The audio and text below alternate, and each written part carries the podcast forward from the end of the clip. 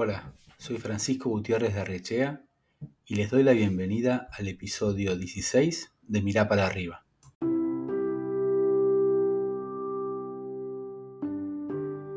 Si tuviera que elegir solo un beneficio de mi gestión como director corporativo de proyectos en el grupo NH, sin dudas me quedo con haberme sentado a la mesa con los señores grandes de la compañía. Ellos me brindaron la oportunidad única de conocer de primera mano la complejidad y simpleza del día a día del negocio. Participar de discusiones entre el presidente y el director estratégico de la compañía sobre la mejor asignación del presupuesto de inversión para el año siguiente, formar parte del grupo interdisciplinario con el director de operaciones y Ferran Adrià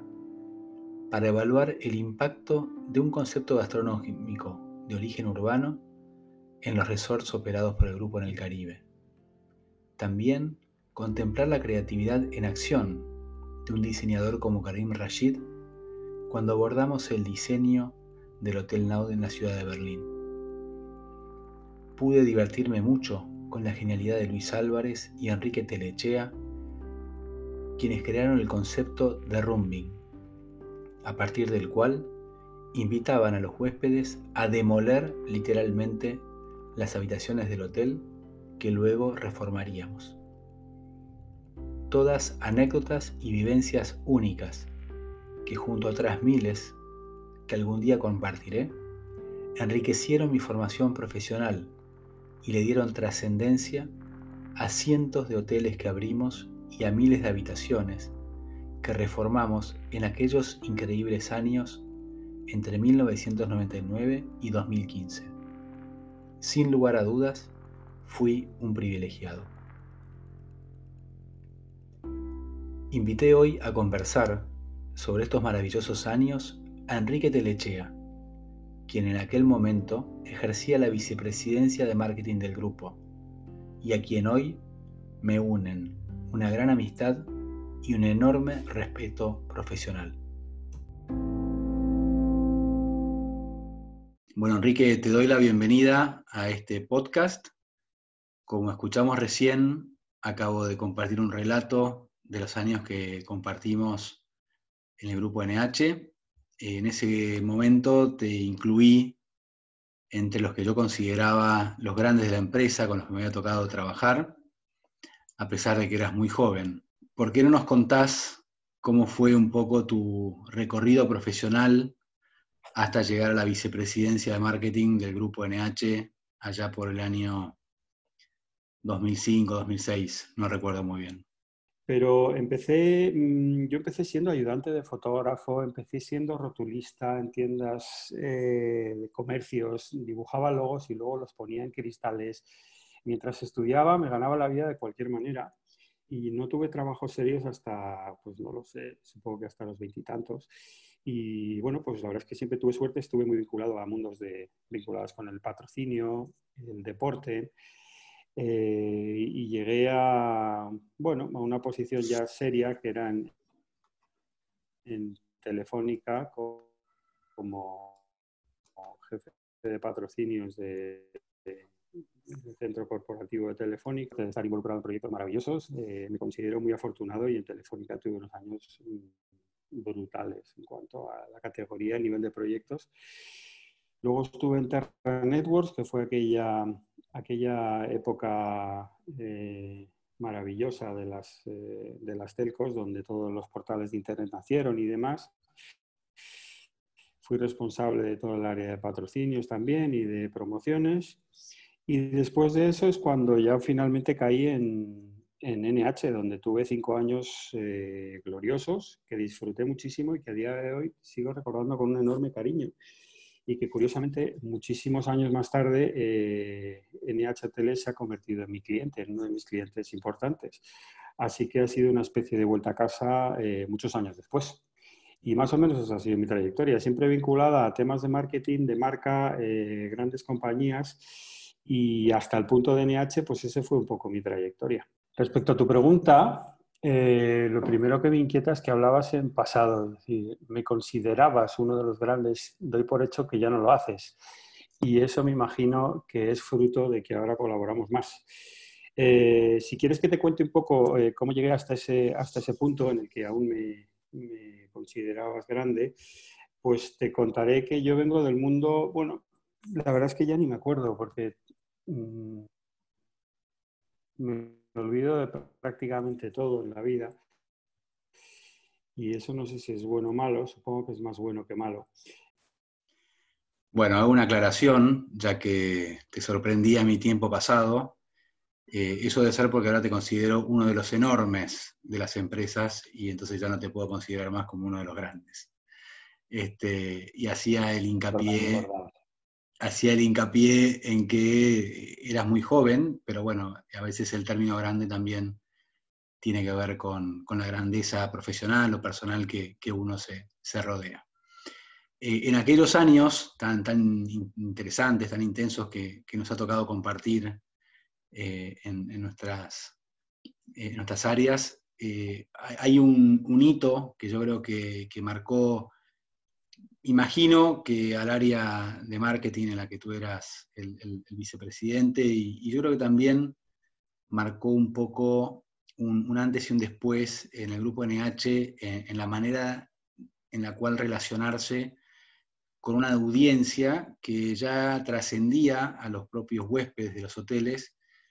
y era una audiencia que estaba interesada en, la propuesta innovadora y, revolucionaria de hospitalidad que NH proponía que tenía que ver con el derrumbing, ¿no? Esta, movida tan interesante que ustedes crearon, que yo voy a resumir muy básicamente, muy, de manera muy básica, que es que se invitaba a personas a literalmente demoler habitaciones de hotel. Con cariño, desde luego, con, como todo lo que en tiempos pasados siempre suena bien, pero no, es que es cierto, es con mucho cariño e incluso te diría que eh, años más tarde, incluso todavía con cierta incredulidad. Eh, el de Rumin fue efectivamente, claro, si nos, si, nos si nos abstraemos y nos vamos al año pues, 2005 o 2006 sería, no, no recuerdo, estamos hablando de hace muchos años, eh, me sigue pareciendo rupturista ahora, quiere decir que no quiero ni pensar en perspectiva lo que fue. Básicamente, em, como todo en la vida, debe haber una, razón estratégica detrás. Eh, más allá de la ocurrencia y del efectismo del evento, que ahora te contaré si quieres mil y un detalles y anécdotas, eh, pero yo creo que es importante que detrás de la ocurrencia siempre haya una razón estratégica y precisamente tú lo comentabas, eh, esa forma de ser de NH, esa especie de, de eh, apellidos que todo el mundo de alguna manera le, otorgaba o, atributos a la marca, tenía que ver con trascender un poco la pura hospitalidad y tener una personalidad de marca. Eh, con los años NH se fue haciendo grande. Tú y yo vivimos una época de crecimiento espectacular, la compañía se iba haciendo más y más grande. Eh, quiero recordar cuando yo entré en NH, había aproximadamente 150 hoteles, ya era una compañía grande, pero cuando yo dejé la compañía estábamos cercanos a los, a los 400, ya integramos cadenas y demás. Hasta el punto que la compañía llegó a ser, eh, una, aparte de ser una empresa cotizada en bolsa, pero llegó a estar en el IBEX 35, que como sabes eh, es el, ranking de las 35 mayores empresas eh, por capitalización y demás en, en, en España. Claro, todo eso iba dotando a la compañía de una carga corporativa enorme, iba convirtiendo la información, lo que iba quedando en el mercado y en el imaginario colectivo era que una compañía que siempre había sido fresca, pues eh, a medida que, incorporaba eh, tamaño, hoteles, relevancia, pues iba convirtiendo en una corporación. Y eso es algo contra lo que yo personalmente me rebelé y me sigo rebelando a día de hoy. Y es que las compañías su entramado, su organización nunca debe trascender a la oferta comercial. Es decir, el hecho de que una compañía se vaya haciendo grande debe ser perfectamente opaco de cara a la oferta comercial que hagan. Entonces, eh, resulta que toda la información, lo que estaba llegando al mercado de NH en aquel momento era información corporativa, financiera, adquisiciones, eh, en fin, todo ese mundo que yo creía que, había que, que recordar al mercado de dónde veníamos y cómo éramos. Esa fue una de muchas ocurrencias que tuvimos que básicamente tenían por objetivo el recuperar la frescura de aquella marca, esa sensación de, rebeldía controlada, de reinventarse, de innovación, de, hacer las cosas de una forma propia, interesante, y efectivamente así fue. Entonces, ese, como te digo, esa es una de, una de muchas acciones que hicimos, eh, pero sin duda la más relevante y la más notoria.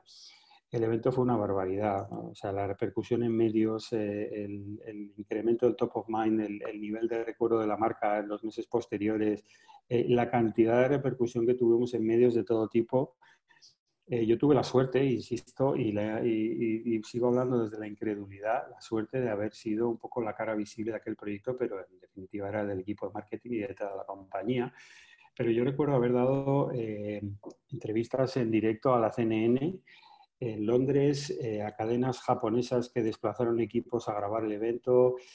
fue algo mayúsculo. O sea, mm, la agencia que nos ayudó pues ganó muchos premios a nivel internacional por aquello. Pero insisto, más allá de la barbaridad y de la gamberrada que en el fondo era, eh, era en teoría, era una terapia antiestrés. Nosotros como empresa de hospitalidad pues eh, vendíamos relajación y una renovación de las habitaciones, pues todo ese, todo ese contexto nos, nos eh, desembocó en esa idea del derrumbing, que básicamente efectivamente era una teórica terapia antiestrés en la que los, serie de clientes elegidos y, seleccionados por un nivel de estrés con psicólogos y demás, pues, pues efectivamente destruyeron o nos ayudaron a derruir las habitaciones del antiguo estilo NH. Eh, porque aquel hotel, la calle Alcalá, se renovaba y nos permitía, además de contexto, para contar un, un fondo de información de renovación, en definitiva, de eso, de frescura y que de, de, alguna manera diluía toda esa información corporativa que durante los meses y años anteriores estaba inundando el mercado y, sobre todo impregnando la marca de cosas demasiado pesadas a mi gusto, ¿no? Entonces, eh, pues nada, eso, eso fue, ese fue el proyecto y la verdad eh, sigo eh, hablando desde la incredulidad porque convencer al comité de dirección de la compañía de que los clientes van a destruir las habitaciones eh, a martillazos, que va a haber televisiones, jarrones, espejos, que les vamos a poner un casco y un mono de trabajo y les vamos a dar una maza de 8 kilos. En fin, en fin, incredulidad. Pero, insisto, con una idea estratégica detrás.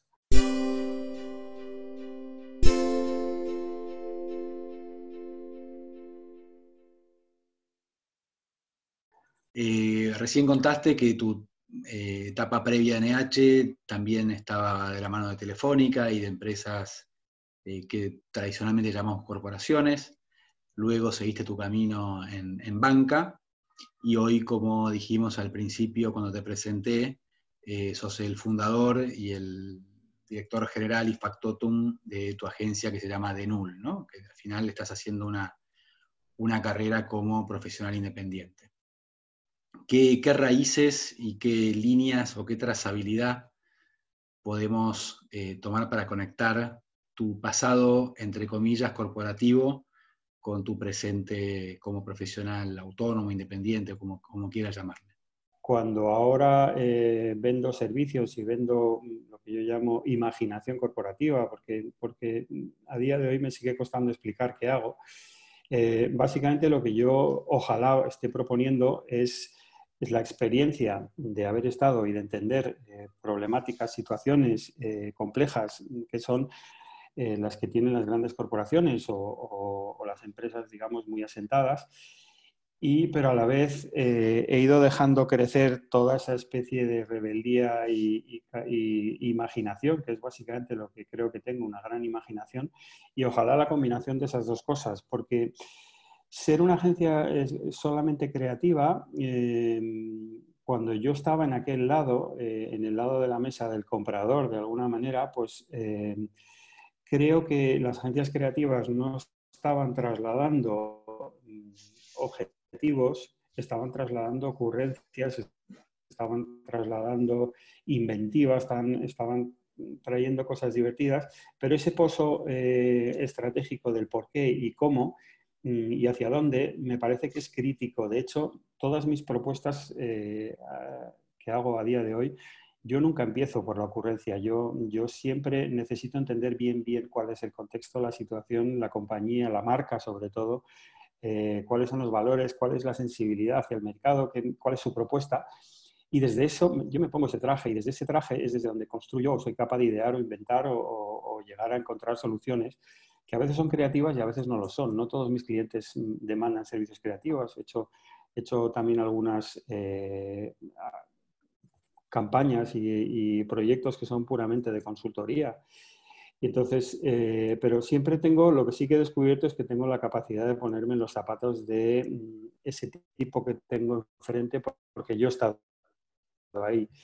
O sea, su dificultad para tomar decisiones o no, su visión, eh, su imaginario, hacia dónde cree que va, dónde le gustaría, cuáles son las palabras que utiliza cuando me lo cuenta. Todo eso es, yo creo que es por osmosis, lo, lo recibo porque yo he estado ahí, yo he usado esas palabras y yo me he encontrado en situaciones difíciles de gestionar y, problemas complejos y que desde luego no creo que solo tengan que ver con la, con la, la parte creativa. Entonces, yo diría que ojalá estoy, estoy combinando mis dos hemisferios, el creativo y el racional. Sí, me gusta mucho ese, esa aproximación a lo que tú llamas ocurrencia, ¿no? Que, que es un lugar al que uno llega luego de un análisis, de entender muy bien un entorno, una cultura, y, ahí es donde la, ocurrencia surge y, en todo caso tiene más terreno fértil para, para echar raíces que por ahí el camino tradicional, donde empieza por la ocurrencia y luego tiene que empezar a derribar muros y mitos y, e inercias y, va perdiendo esa fuerza, ¿no? Así que me parece que está, está muy bueno eso. Yo solía empezar muchas veces en mis presentaciones diciendo algo parecido a eso, y es que una frase que una vez leí que durante muchos años la utilizaba siempre de inicio, y es que si uno no sabe lo que busca, no reconoce lo que encuentra. Eh, yo creo que antes de una ocurrencia, evidentemente, tienes que saber lo que buscas. Eh, a veces es un tono, a veces es una reacción, a veces es una venta, a veces es lo que sea, ¿no? Eh, pero, pero hay que marcar un radar y programar ese radar y es entonces cuando encuentras las, las ocurrencias o cuando tienen sentido las ocurrencias, porque si no entras en una especie de, de goteo de ideas creativas.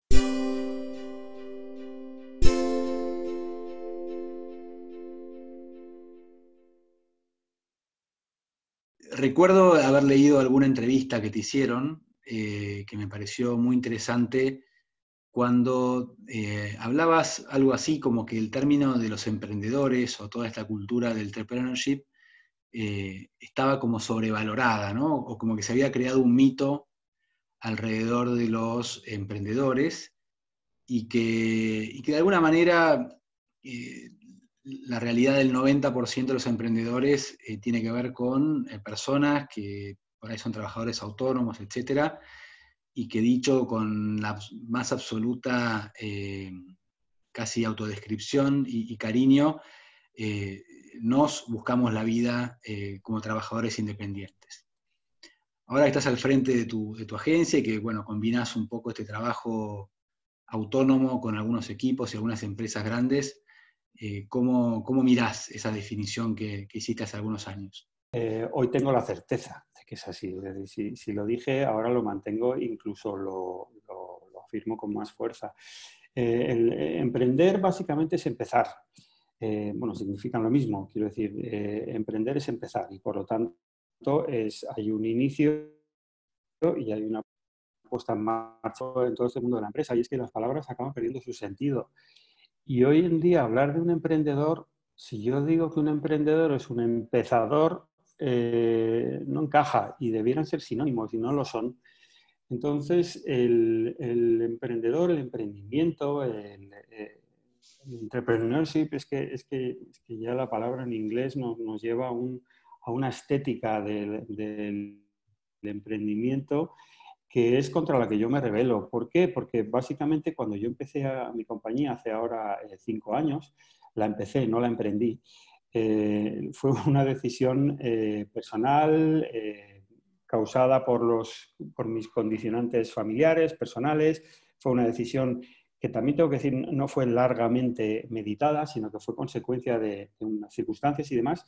Y entonces eh, tuve la sensación de, que todo a mi alrededor me hablaba del emprendedor, emprendimiento, y yo eh, en ningún momento eh, tuve la tentación de sentirme arropado por esa estética. Yo desde el primer momento tuve la certeza de que el primer cliente lo tendría que conseguir yo, tendría que llamar, tendría que encontrarlo, tendría que pasarle un presupuesto, tendría que hacer el trabajo y facturarlo y pagar mis impuestos. Y eso chocaba con toda esa estética del emprendimiento, con esas frases de Steve Jobs y todo eso que es contra que yo me revelo porque eh, me revelo por una cuestión puramente de no crear expectativas a la gente. Yo he visto amigos, he visto empresas, he visto eh, compañías que se han sentido como, como, amparadas por esa especie de capa, ese halo eh, del emprendimiento, como si fuera una fórmula mágica, como si fueran a venir unos business angels, una financiación de la nube, todo este, y la realidad es, es eh, la realidad es muy pesada, la realidad es muy, es muy cabezota y la realidad tiene sus normas, que son las que ha tenido toda la vida un panadero que empezaba con su panadería,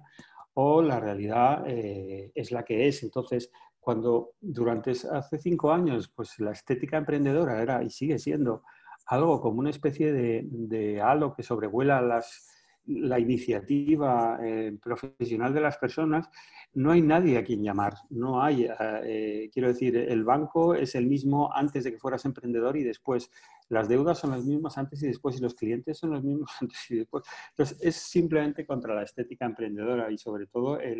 esa tendencia que tenemos, que son casi eufemismos, de convertir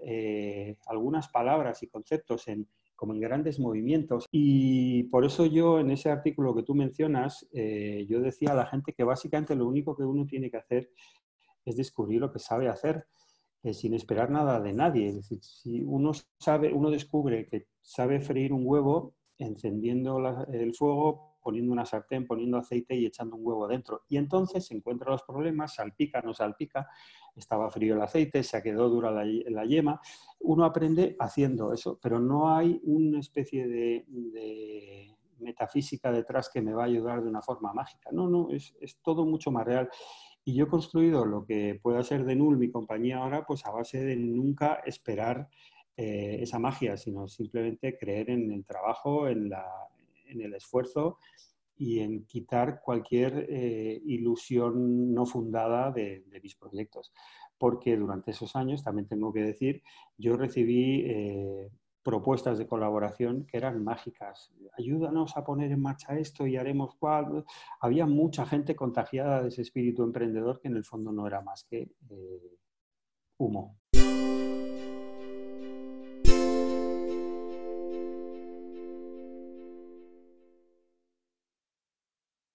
Recuerdo que, le recuerdo a audiencia, estoy conversando con Enrique Telechea,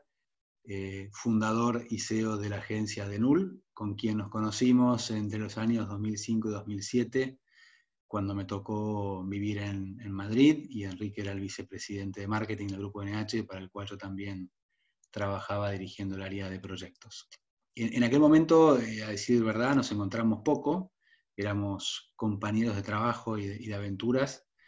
y, muchos años después, eh, en el año 2013, tuvimos un encuentro fortuito en la ciudad de Buenos Aires,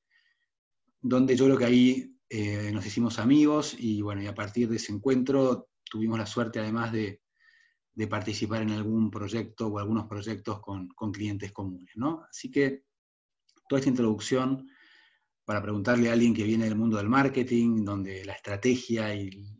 los plazos y las miradas largas son claves, este, al final nuestra historia es una historia del azar, ¿no? Donde si ese día no nos encontramos en Buenos Aires, quizás incluso esta conversación no estaría teniendo lugar. Así que me gustaría ver, saber cuál es tu, mirada sobre el azar o sobre lo eventual eh, en el camino de la vida o eventualmente en los negocios. Pues que, eh, viva el azar, eh, que viva siempre. Mm, mi madre tenía una opinión que decía que cuando quieres algo el universo se confabula para que ocurra. Eh, y me gustó la palabra confabular porque tenía algo maléfico y me, gustó, siempre me quedé con aquello. el, el, universo se confabuló para que tú y yo nos encontráramos en una recepción de un hotel en Buenos Aires cuando yo residía en Chile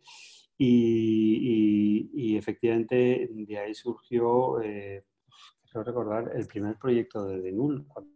yo ya de regreso a España, de, a raíz de aquello. Entonces, eh, yo no puedo estar más agradecido al azar.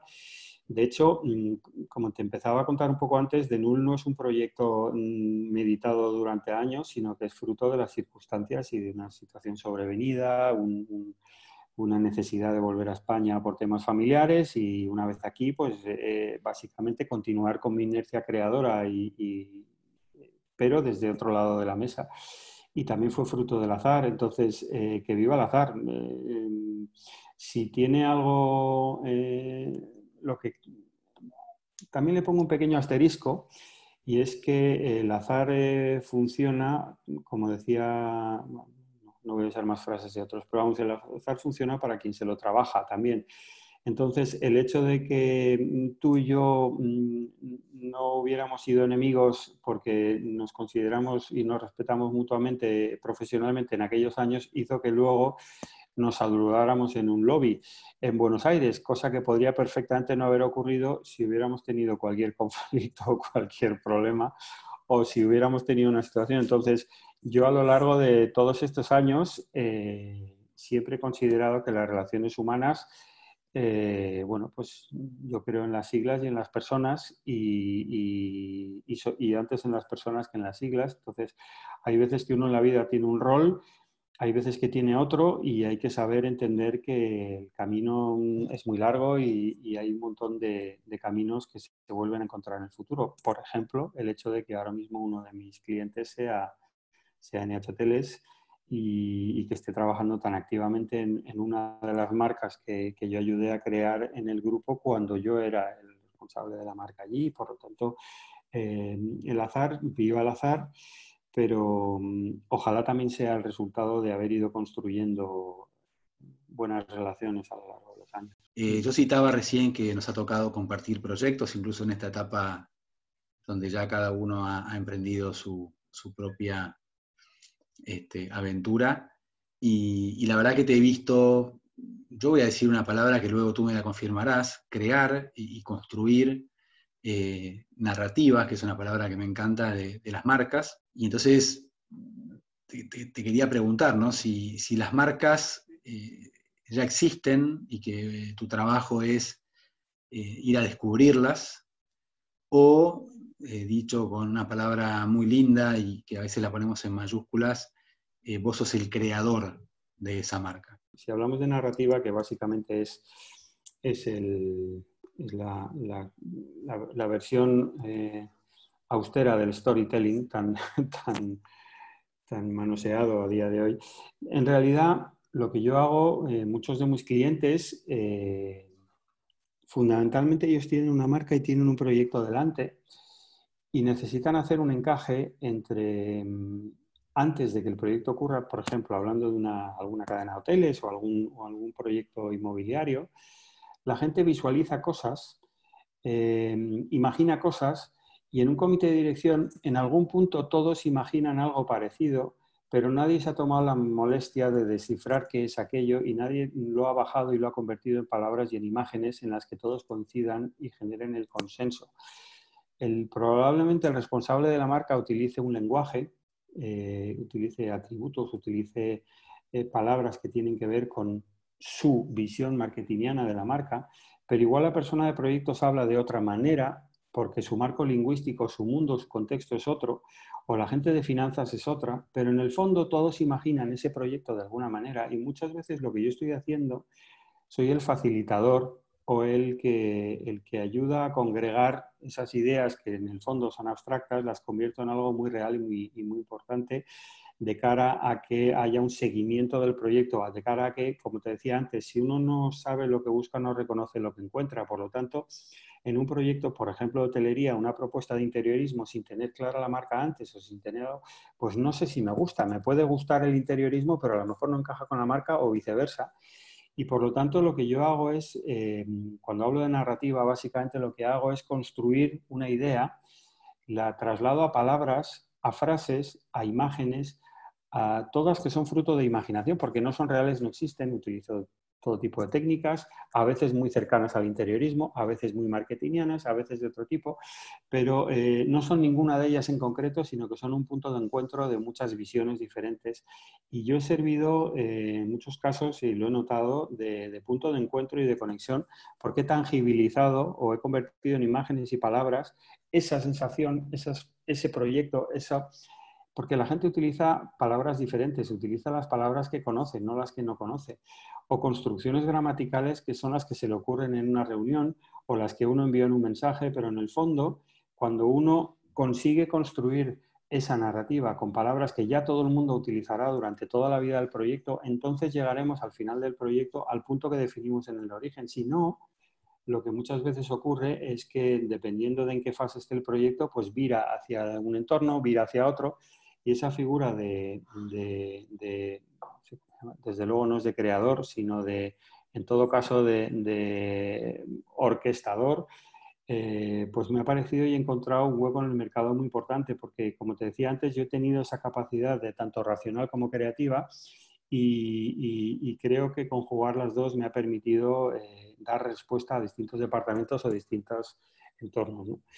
Entonces sí, genero una narrativa, pero básicamente lo que genero es una, una, idea que hasta ese momento era abstracta y yo antes de que empiece un proyecto, pues la gente es capaz de casi de tocarlo y saber eh, dónde debiera terminar.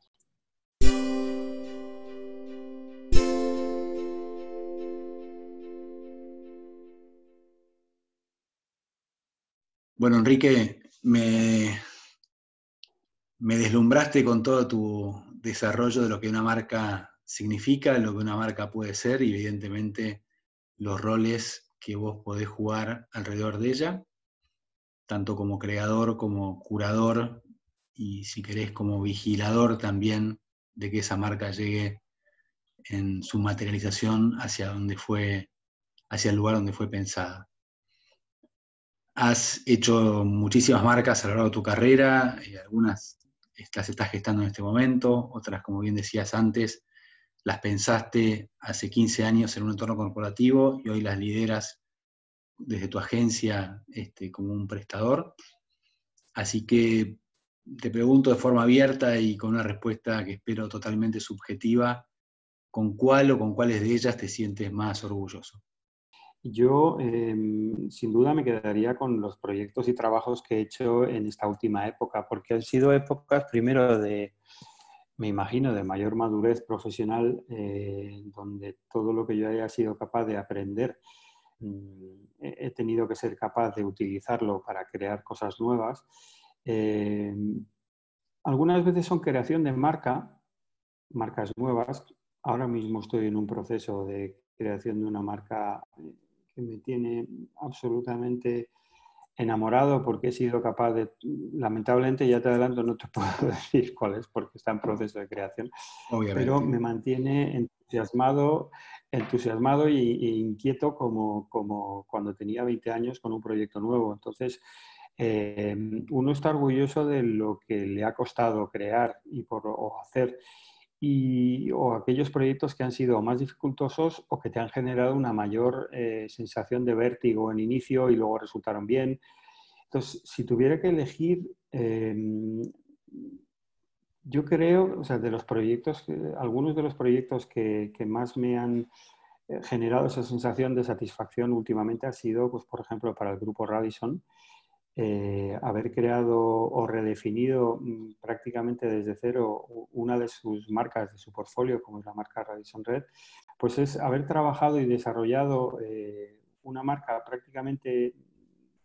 el, ADN que debiera ser esa transformación de marca,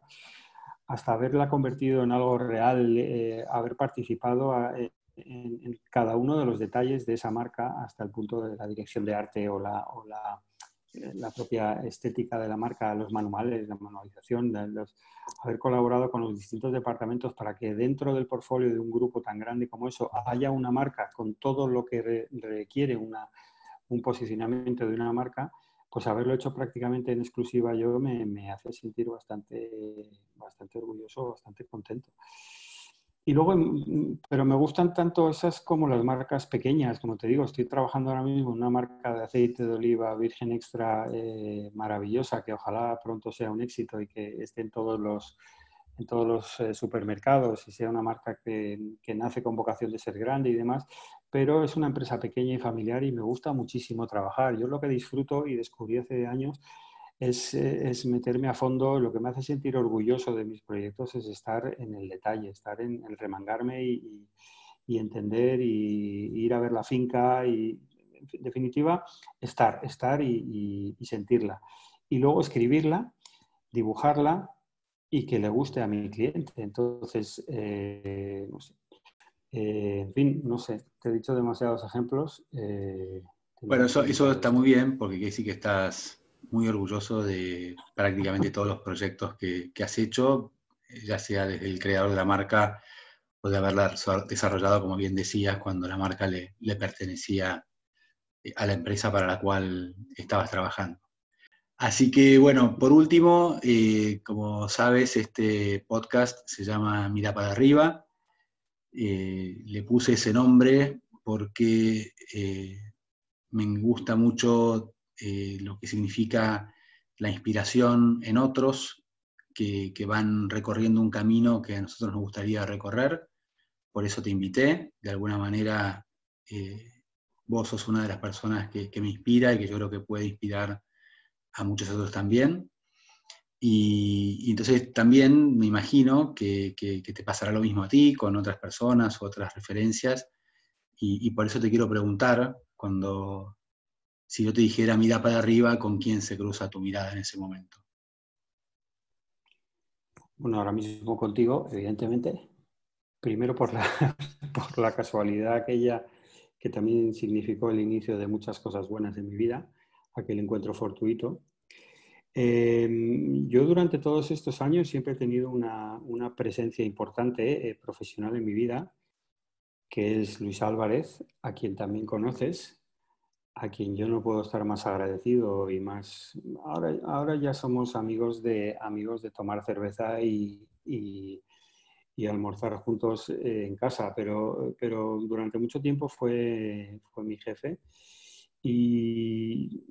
y, gracias a él han ocurrido muchas cosas en mi vida. Entonces, eh, si tú me dices mira para arriba, eh, yo no puedo no mencionar a Luis Álvarez, porque a día de hoy ahora, ahora ya somos amigos de, casi como si fuéramos de la infancia, pero, pero cuando separo la parte profesional, siempre ha sido un referente, lo sigue siendo. Eh, es una de esas personas mm, que todo el mundo debiera tener en, sus vidas porque ha sido, en un tiempo fue mentor, eh, supervisor, pero a la vez un, facilitador y, una persona que despertó mm, muchas de las habilidades, o sea, me dio margen, me dio, me dio iniciativa, me dio campo y me incentivó y me, y seguramente despertó mucho de lo que yo sea hoy. Así que no puedo evitar mencionar a Luis Álvarez. Perdona que me extienda, pero ya que me pongo entrañable, el primer jefe que tuve, que se llamaba Luis eh, González Cano Manuel, es una persona que me dijo una frase el primer día que yo entré a trabajar en su agencia y me dijo, mira, este mundo del marketing está lleno de, efervescencia, de, cosas muy llamativas, de efectismo, de, gente guapa, de dinero, de publicidad, de azafatas, de chicos. De... Y mm, el que mantiene la cordura es el que triunfa y es, es algo que yo escuché el primer día cuando empezaba a trabajar en temas de deporte, incluso llegué a estar en Fórmula 1 y cosas así. Y yo siempre mantuve eso en mi cabeza escrito casi como a fuego. Entonces es una ley de oro que siempre he mantenido y es no dejarme llevar nunca por, la, por esa especie de, falso glamour que muchas veces tiene el mundo del marketing, los eventos, la publicidad, las marcas, todo es mágico y bonito y no en absoluto, como, como empezábamos esta, esta charla hablando de, emprendedores, no emprendedores, eh, yo soy muy realista y mantengo, yo defiendo el realismo, el, el hiperrealismo, de hecho. Entonces, eh, es otro de los consejos que me dio Luis Ano Manuel en aquellos años y que he mantenido hasta el día de hoy. Así que también gracias, Luis. Bueno, tu vida ha estado marcada por los Luises, parece. Luis Álvarez también tengo el, gustazo de, conocer. Sin lugar a dudas será parte de este espacio en algún episodio futuro. Eh, le va a encantar seguramente escuchar estas palabras que, que, has dicho de él, que son absolutamente justas y, muy, muy bien merecidas. Así que Enrique, por mi parte, no tengo más que agradecerte por tu amistad, por estos años, estos últimos cinco años, como tú dices, eh, que, nos hemos hecho más amigos y hemos transitado caminos más cercanos. te, agradezco por las marcas que crean, que son muy buenas. Este, te agradezco por el logo de Mira para arriba, que le cuento a la audiencia que lo has hecho tú y me encanta. Y bueno, quedas invitado para algún episodio futuro donde puedas revelarnos más secretos de las marcas que hoy estás en plena etapa de gestación. Pues eh, millones de gracias a ti. Eh, espero no haber aburrido a tu audiencia. Espero que no pierdas eh, tus seguidores por todo esto y estaré deseoso de escuchar la entrevista que hagas a Luis Álvarez.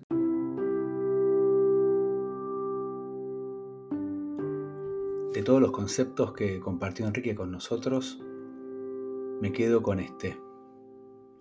que él trabaja para que podamos casi tocar las marcas antes incluso de que los proyectos estén iniciados. Espero que hayan disfrutado esta conversación y los espero la próxima semana con otro episodio.